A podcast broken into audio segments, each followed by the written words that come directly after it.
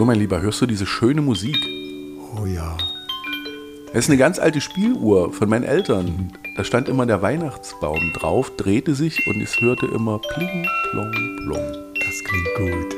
Passt zu unserem Thema heute. Ja. Das passt zur Stimmung, ne?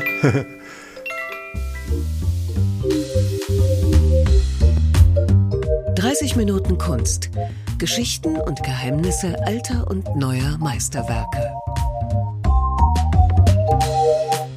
Hallo und herzlich willkommen zu 30 Minuten Kunst. Mein Name ist Jens Trocher und ich bin zu Gast bei Kunstvermittler Gerold Jahn. Hallo. Hallo, einen schönen guten Tag. Es ist fast soweit. Es ist eigentlich fast Weihnachten und wir machen heute die Weihnachtsausgabe mit einem ganz besonderen Bild. Und zwar hast du ausgesucht. Passend zur Zeit die Heilige Nacht von Correggio. Da können wir gleich anfangen. Bei der Vorbereitung bin ich natürlich gestolpert die Heilige Nacht gibt es ungefähr ja, mindestens dreimal in der Gemäldegalerie. Und ich bin an einer falschen erst hängen geblieben, bis du mich berichtigt hast, nein, nimm die von Correggio, welche gibt es denn noch?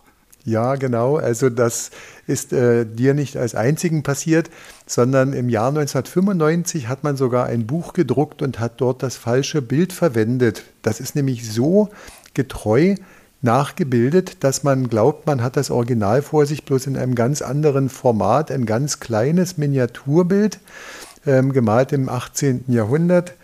Und äh, ja, das Original selber ist also aus dem 16. Jahrhundert und ist viel größer und hängt im Saal der Gemäldegalerie, wo die weltberühmte Sixtinische Madonna sich auch befindet. Man kann gar nicht sagen, das Original ist viel schöner, weil das andere ist auch sehr schön, aber bei uns geht es heute um das Bild von Correggio. Ich werde das wieder in den Show Notes verlinken, dass Sie sich das anschauen können. Aber erstmal Heilige Nacht. Klar, mhm. Geburtstag von Jesus. Was ist zu sehen? Darf ich ein ganz kleines bisschen korrigieren? Bitte. Darauf wurde ich übrigens auch damals von einem hochverehrten Kunstexperten äh, gebracht, äh, von Gregor Weber.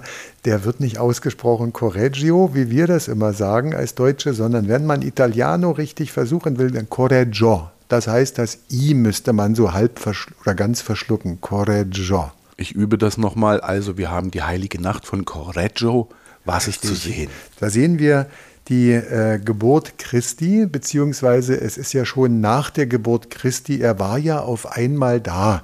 So kann man sagen, er lag auf einem Strohballen. Es gibt ja eine mittelalterliche Beschreibung und dann viele Beschreibungen späterer Zeiten.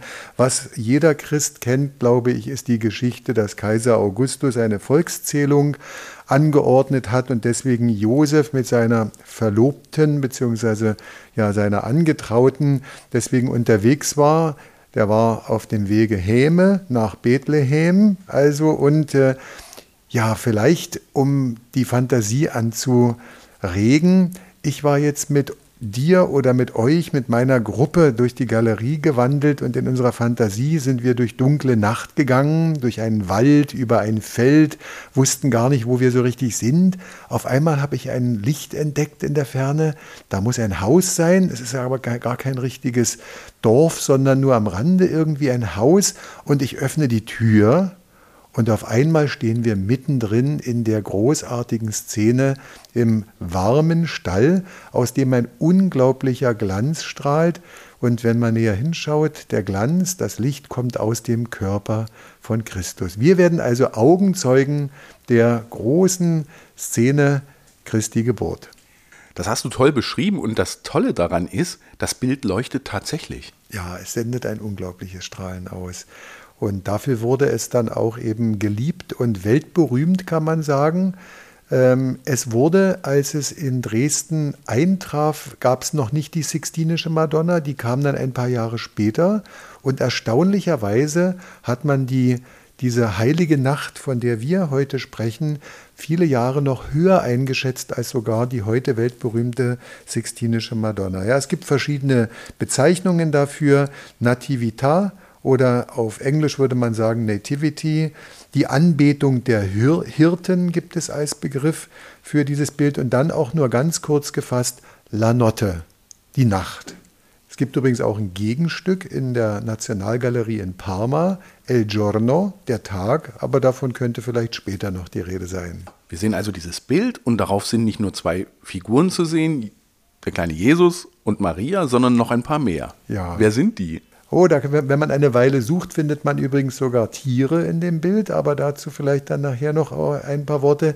Ja, wer sind die? Wir also sind nun als einfache Besucher der Galerie beziehungsweise in unserer Fantasie als die Wanderer durch Feld und Wald in den Stall von Bethlehem eingetreten und sehen im Zentrum des Interesses, aber nicht im Zentrum des Bildes, sondern so leicht verrückt nach rechts Jesus liegen in der Krippe beziehungsweise auf seinem Lager, umarmt von seiner Mutter Maria mit ihrem wunderbaren Lächeln. Und in der linken, Bild, äh, in der linken Bildseite sehen wir drei Personen. Das sind die Hirten. Einer davon mit einem sehr kräftigen Körper, mit einem sehr kräftigen Arm, auch mit einem sehr starken kräftigen Unterschenkel. Wir sehen ja so einen Teil von seinem Oberschenkel und dann vor allem den Unterschenkel im linken Bildbereich. Dieser Hirte übrigens ist nochmal existent in einem anderen Bild von äh, Correggio. Darauf bin ich gekommen. Ähm, ein Bild, ähm, das in einer anderen Galerie hängt. Ja, und diese Hirten selber können nicht in das unfassbare Strahlen von dem kleinen Jesuskind schauen. Die sind erschrocken, Sie sind vielleicht ein wenig geblendet. Also drei Personen im linken Bereich. Ja, der eine in der Mitte, das ist ein jüngerer Hirte wohl, oder der hat so schon fast auch weibliche Gesichtszüge. Ich wollte gerade sagen, ne, Sie sehen ja. so ein bisschen, man weiß auf den ersten Blick nicht, also sind das jetzt Männer, Hirten, wie du sagst, mhm. oder sind es ja vielleicht doch Frauen, Freundinnen, die Hebamme? Das sind die Hirten. Also das ist natürlich religionsgeschichtlich so verbrieft, wobei ich immer sage, ich war auch mich mit dabei. Ja, aber ähm, da sind also die Hirten gekommen und die sind, wie gesagt, ein bisschen erschrocken und ein bisschen geblendet.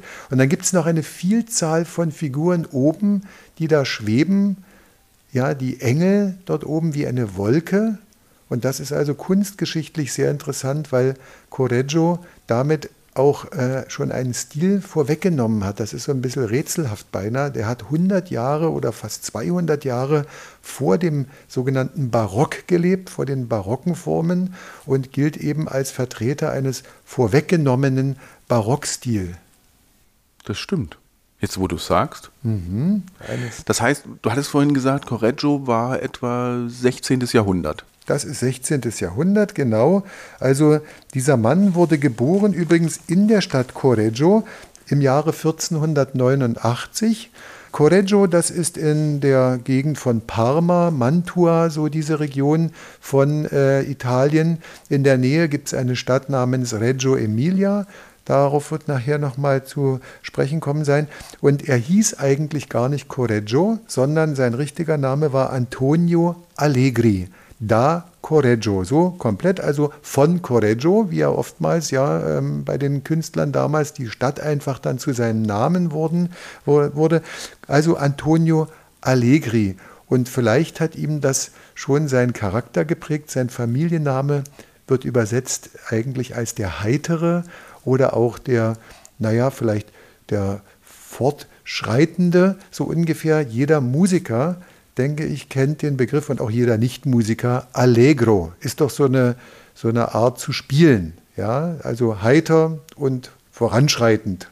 Wie so eine Geburt halt ist. Genau. Was weißt du über den Maler? Ja, er wurde geboren 1489, wie gesagt, in dieser Stadt Correggio, hat dann wohl äh, bei seinem Onkel eine Lehre bekommen. Ja, ähm, als Lehrling, dann ist er später nach Modena gegangen. Er hat dort Bilder gesehen von Lorenzo Costa und Fran äh, Francesco Francia. Ähm, diese Bilder, das wird den Kunstexperten was sagen, haben auf ihn so einen Einfluss ausgeübt mit klassischen Formen oder auch klassizistischen Formen. Er war dann kurz mal in Mantua, dann wieder in seiner Heimatstadt. Man findet seine Werke in Kirchen und auch Galerien in Mantua und in Parma.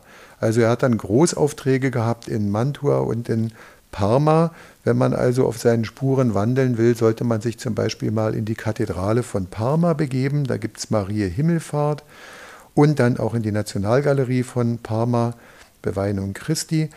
Ja, und er ging später wieder nach Correggio zurück in seine Heimatstadt und ist dort ganz plötzlich gestorben im März 1534.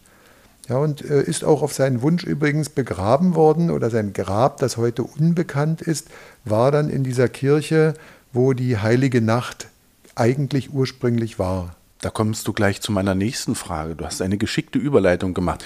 Mhm. Wovon hat er gelebt und für wen hat er dieses bezaubernde Bild gemalt? Ja, er hat, wovon hat er gelebt? Er hat natürlich Auftraggeber gehabt von reichen äh, Adligen, die teilweise auch mit der Kirche selbst in Verbindung standen. Er hat in Kirchen gearbeitet, im Dom von äh, Parma zum Beispiel und auch in einem Kloster. Eines seiner erst, das war eigentlich sein erster größerer Auftrag in, in einer in einer Abtei in Parma, hatte aber vorher auch schon in einem Kloster in Mantua gearbeitet. Und dieses Bild, wenn es also interessiert, wurde im Jahre 1522, also vor genau 500 Jahren, von einem gewissen Alberto Pratoneri beauftragt, äh, in Auftrag gegeben für die Familienkapelle in der Kirche San Prospero in der Stadt Reggio Emilia. Okay. Also zur Ausgestaltung und äh, weiteren, ja.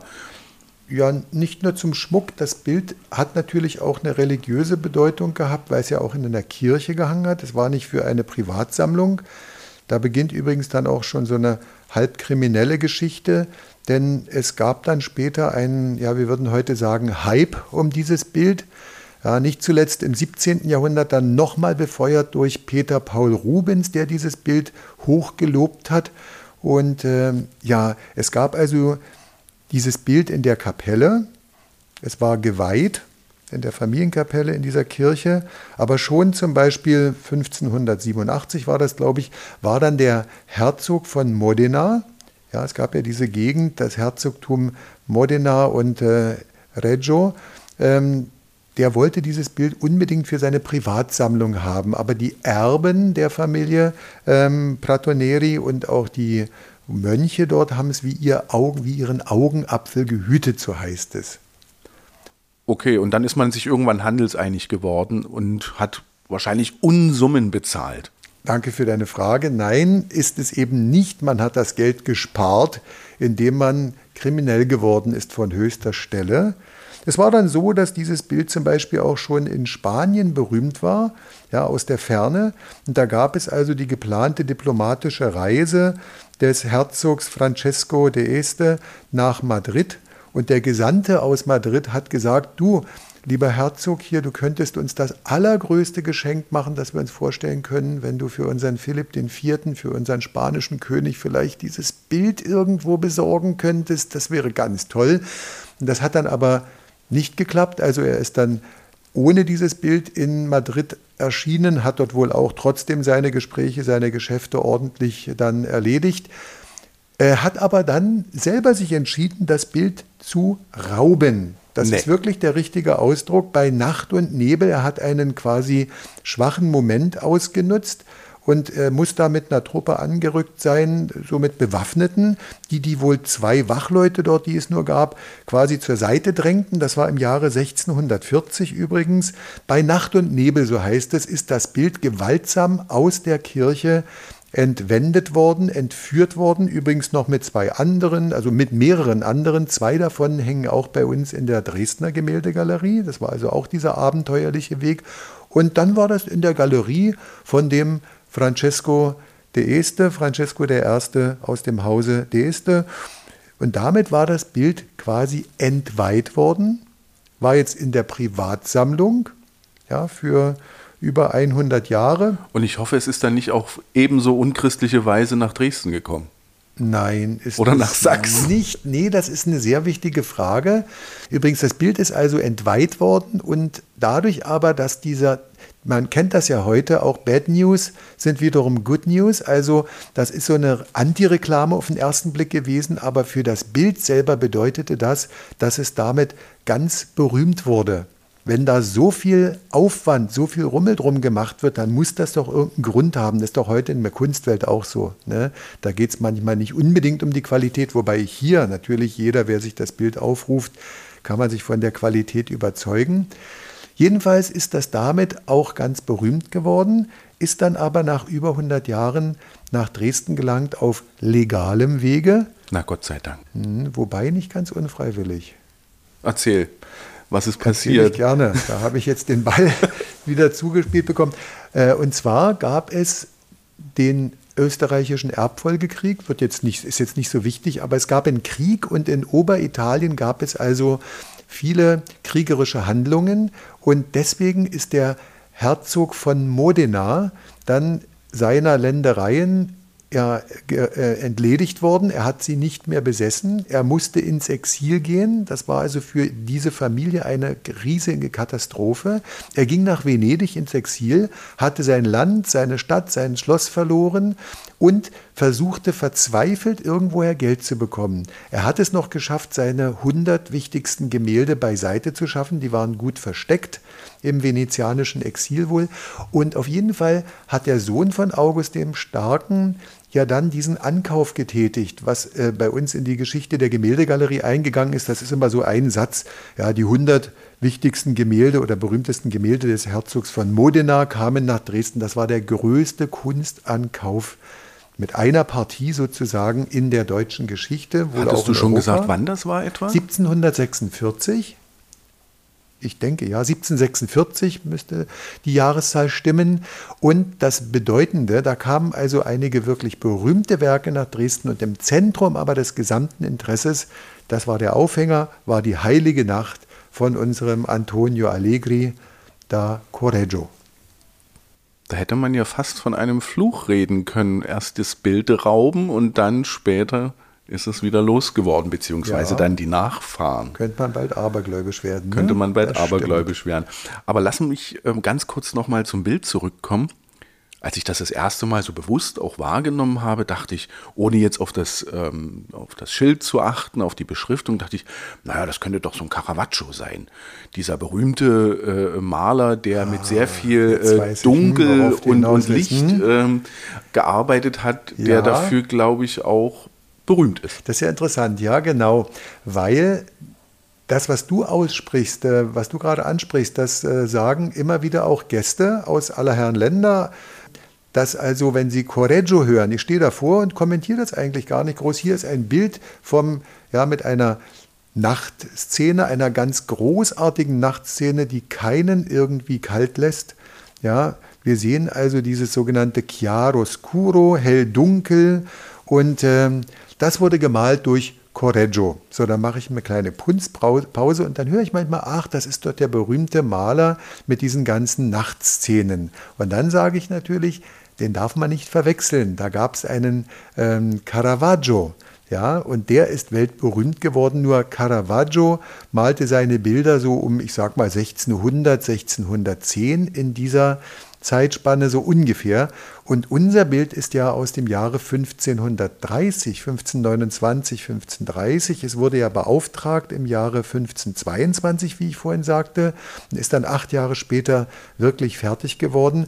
Das heißt, fast 100 Jahre früher, vor dem Leben dieses Caravaggio, das ist ein anderer, der ist dieser Antonio Allegri, genannt Correggio. Also hat Caravaggio hell-dunkel gar nicht erfunden. Nein, das kann man sagen, wenn man in der, wenn man in den, ja, im Internet mal zum Beispiel ein bisschen sucht nach Nachtszenen, Nachtgemälden, dann gibt es auch schon im 15. Jahrhundert ähm, Bilder auch von flämischen Malern zum Beispiel, also spätes Mittelalter, da gibt es schon einige wirklich eindrucksvolle Nachtbilder. Unsers aber ist also das wohl berühmteste überhaupt. äh, Aber um deine Frage nochmal kurz zu beantworten, das ist also nicht einzigartig und ist auch nicht der erste. Ich, ga- ich gebe gerne zu, dass ich früher in Unwissenheit immer sagte, oh, das ist was ganz, ganz Frühes, das ist somit das erste überhaupt mit einer Nachtszenerie, aber dem ist nicht ganz so. Das heißt, man muss auch genau hingucken und das lohnt sich, weil man kann noch eine ganze Menge entdecken auf diesem Bild. Ja. Zum Beispiel auch, du hattest es schon erwähnt, Tiere. Ja, also interessant überhaupt erstmal von der Bildgestaltung ist ja eine gewisse Unruhe mit den Engeln, die da oben schweben. Und dann schaut mal oder schauen Sie mal, da gehen immer wieder so Querstreben durch das Bild. Ja, die auf der linken Seite so eine halbe Diagonale mit dem unteren Schenkel von dem ja, kräftigen, bärtigen Hirten. Dann unter Jesus und Maria geht so rechts ein Holzbalken rüber. Dann gibt es nochmal so von rechts von dem Rand nach links unten so eine Art Treppe, so mit mehreren Stufen. Das ist durchaus kunstgeschichtlich sehr interessant. Ist überhaupt kein, kein Renaissance-Bild mit einer gewissen harmonischen Bildgestaltung, sondern das ist eher schon vorweggenommen barock das ist vorweggenommen Manierismus. Sehr ungewöhnlich auch sicher diese angestrahlte Säule, so auch exzentrisch, ja. Diese Säule, die senkrechte dort, die sieht fast aus wie Beton, ja, wie so eine Betonsäule, also sehr ungewöhnlich. Aber um jetzt also wieder meinen langen Satz zu einem glücklichen Ende zu führen, du hast nach den Tieren gefragt. Wenn man also an der Säule mal länger schaut, dann erkennt man so im Halbdunkel dahinter wohl einen Schaf oder ja, also das sieht so aus wie ein Schaf. Man muss da eine Lupe nehmen oder vor dem Bild in der Galerie stehen, um das zu entdecken, wohl das oder ein Esel vielleicht auch. Auf jeden Fall sieht man einen Esel und sieht über Maria ganz still im Hintergrund Josef. Und die Bedeutung von Josef natürlich ist ja in der Bibel gar nicht hoch genug einzuschätzen ist ein moderner Vater, könnte man sagen, ein gutmütiger Mensch, der eigentlich hätte seine Verlobte bzw. seine Verheiratete hätte verstoßen müssen. Denn egal woher, sie war schwanger und er wusste, dass er nicht der Vater sein kann. Ja, und auch, also selbst wenn sie Opfer einer Vergewaltigung geworden wäre, hätte Josef sie nach der alten Tradition verstoßen müssen. Aber er hat zu seiner Frau gestanden. Er war ja erstmal im Stillen sogar zu sich oder zu der Erkenntnis gekommen, ich verlasse sie ganz still und heimlich, um Schaden von ihr und der Familie abzuwenden. Denn wenn man es genau nimmt, drohte ihr sogar die Steinigung. Ja, aber Josef hielt zu seiner Ehefrau und er wurde dann zu einem modernen Vater, könnte man sagen, der sein Kind dann gewindelt hat, obwohl es nicht seins sein konnte. Also die Bedeutung von Josef glaube ich, kann man auch herausstellen. Hier im Bild, und das ist typisch, wie in anderen Bildern von Albrecht Dürer zum Beispiel bei uns mit dem Marien- oder dem Dresdner Altar, ist Josef bescheiden irgendwo im Hintergrund. Das finde ich als modernen Vater durchaus passend, diese Bezeichnung. Also. Jo. Ja, mhm. toll. Du hast schon erwähnt, dass dieses Bild einst sehr berühmt ist. Es ist immer noch berühmt, aber es wird ein wenig überstrahlt von der Sixtinischen Madonna in ja. der Galerie. Warum war das Bild so berühmt? Es gab sogar einen berühmten Maler-Fan. Ja, es gab also auf jeden Fall Peter Paul Rubens. Das weiß die Literatur, dass Rubens also dieses Bild sehr propagiert hat, auch im Bekanntenkreis. Und er hatte ja als sehr Diplomat, als sehr berühmter Diplomat unglaublich weite Kreise erreicht. Und er hat das Bild wohl selbst studiert und dann äh, angepriesen. In der Galerie von Modena hat man dann um dieses Bild so ein bisschen auch eine Show gemacht, so würde ich heute sagen, denn es hing hinter einem Vorhang, es war verdeckt von einem Vorhang. Und nachdem man erstmal die ganzen anderen Bilder passiert hatte, wurde dann quasi als ganz besondere Ehrenbezeugung dann der Vorhang gelüftet. Und dann konnte man A und O auf dieses Bild schauen und es näher dann betrachten. Und man konnte, wenn man lange schaute, um jetzt nochmal zum Ende zu kommen mit den Tieren übrigens, noch ein Tier sehen, das alle überrascht und das vielleicht sogar dich noch überraschen wird, denn da ist ja ein großer Hund in dem Bild. Wo? Ja, da muss man eine Weile schauen. Ich gebe mal als Hinweis unter Jesus. Also wenn man da eine Weile schaut, aber da muss man selbst im Original in der Galerie eine, zweimal drauf schauen und ich als Gästeführer dann auch oder Kunstvermittler drauf mit der Hand quasi zeigen.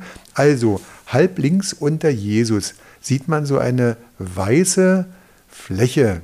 Die ist so fast wie ein Dreieck. Ja, ich zeige mal drauf, hier in unserem Bild. Und da sieht man, dass der Hund von links nach rechts schaut. Das heißt, die Schnauze von ihm, das Schnäuzchen, das ist ein Schäferhund, der auf seinen, auf seinen Pfoten dort aufgestützt zu Jesus hinaufschaut. Ja, wenn man länger schaut, sieht man dann die Schnauze, sieht man dann die Augen und die Ohren vor allem als zwei Punkte und unten dann kommen die, ja, die Pfoten und die Beine von dem Hund heraus. Über Jesus übrigens Josef, über Maria und hinter Josef, da sieht man hinten so eigentlich dunkle Nacht, Ja, das Volk schläft noch. Keiner draußen im Lande hat Ahnung davon, dass der Heiland uns geboren ist, der Erlöser uns geboren ist, Jesus Christus. Aber mit etwas Fantasie sehe ich da hinten schon ein wenig das Morgengrauen. Das stimmt, ja. Das geht mir auch so, dass man so einen kleinen Silberstreif schon sieht. Das ist sehr toll. Ich hatte schon gesagt, es fasziniert unglaublich diese Leuchtkraft. Womit ist das gemalt? Wie, das und vor die, allen Dingen auch worauf? Das ist die Kraft der Farben, kann man sagen, die im Prinzip nur mit Ölfarben so extrem erreicht werden kann. Wobei, ich schränke schon mal ein, als das Bild ja angekauft wurde für Dresden, hat man hier in Dresden eine hochbegabte junge Frau mit 21 Jahren damit betraut, eine Kopie zu schaffen in Miniaturmalerei. Und das ist so perfekt gelungen. Das ist ein Aquarell auf Papier, auf Kupfer gespannt. Also ja, aber hier im Original natürlich bei dieser großformatigen Darstellung, das ist die Kraft der Ölfarben. Ja, und die Maria, um jetzt noch einmal in Schwärmen zu geraten, ist eines der schönsten Frauengesichter auf der Welt in meinen Augen, wie beseelt die lächelt. Und nur sie kann überhaupt in dieses unglaubliche Strahlen des Jesuskörpers in diese Strahlung der Lampe sozusagen hineinschauen. Wenn du fertig bist mit Schwärmen, würde ich gerne noch wissen, ist das jetzt auf Leinwand gemalt oder wir hatten ja auch früher schon Bilder, die wurden auf Holz gemalt? Ja, das ist auf Holz gemalt. Übrigens für die ähm, für alle Hörer sicher interessant, die Experten werden es wissen, aber du kannst, wenn du es wirklich drauf hast, auch die gesamte Farbfläche vorsichtig ablösen, nicht in jedem Fall, aber meistens und von einem auf das andere Medium übertragen. Das wurde manchmal getan. Holz zum Beispiel dehnt sich ja stark aus, ist feuchtigkeitsempfindlich, temperaturempfindlich und ist natürlich für die darauf befindliche Farbe nicht so gut wegen der Spannungen. Deswegen kann man es theoretisch auch auf Leinwand übertragen. Dieses hier ist also Öl auf Pappelholz. Ja, es sind sechs breitere und eine etwas schmalere Planke. Die Stärke von diesen Planken ist so ungefähr 20 mm, so ein bisschen über 2 cm. Ist also Pappelholz. Wenn man davor steht, sieht man ja diese Linien, diese vertikalen Linien. Das ist übrigens, wurde mir gesagt, für unsere Restauratoren der Gemäldegalerie ein ganz besonders schwieriges ja, Sorgenkind sogar. Material schwierig. Das stelle ich mir schwierig vor auf Holz. Wie will man da das bewegt sich ja auch immer mal, ja. das zieht sich zusammen, je nach Luftfeuchtigkeit. Ja, da hast du recht. Also mir wurde gesagt, das Bild ist so empfindlich, dass es nicht ausgeliehen werden kann an andere Galerien. Im Unterschied jetzt zum Beispiel zum brieflesenden Mädchen von Vermeer, das ja in, in Japan jetzt war und jetzt auch nochmal in die Niederlande gehen wird. Also dieses Bild sollte man besser nicht bewegen, nicht berühren. Ich habe gelesen nur, in den 70er Jahren wurde es also noch einmal restauriert und da hat man sich dann entschieden, die bisherige, ja, das bisherige Stützsystem dann wegzunehmen und ein neues System dann äh, aufzuziehen auf sechs Aluminiumrohren mit so Führungsklötzchen. Das nennt man in den Fachkreisen Klötzchenparkettierung. Eine Schön bemalte Klötzchenparkettierung. Klötzchenparkettierung, genau. Ja. Jetzt sind wir alle ganz fasziniert von dem Bild und natürlich auch vom Maler. Für mich wäre jetzt die Frage, gibt es noch mehr Correggios zu entdecken in Dresden oder anderswo? Ja, also in Dresden sowieso. Da gibt es also im selben Raum, wenn man die Sixtinische Madonna anschaut, links und rechts zwei Marienaltarbilder mit jeweils Heiligen. Das eine ist mit dem äh, Franziskus und das andere mit dem heiligen Georg.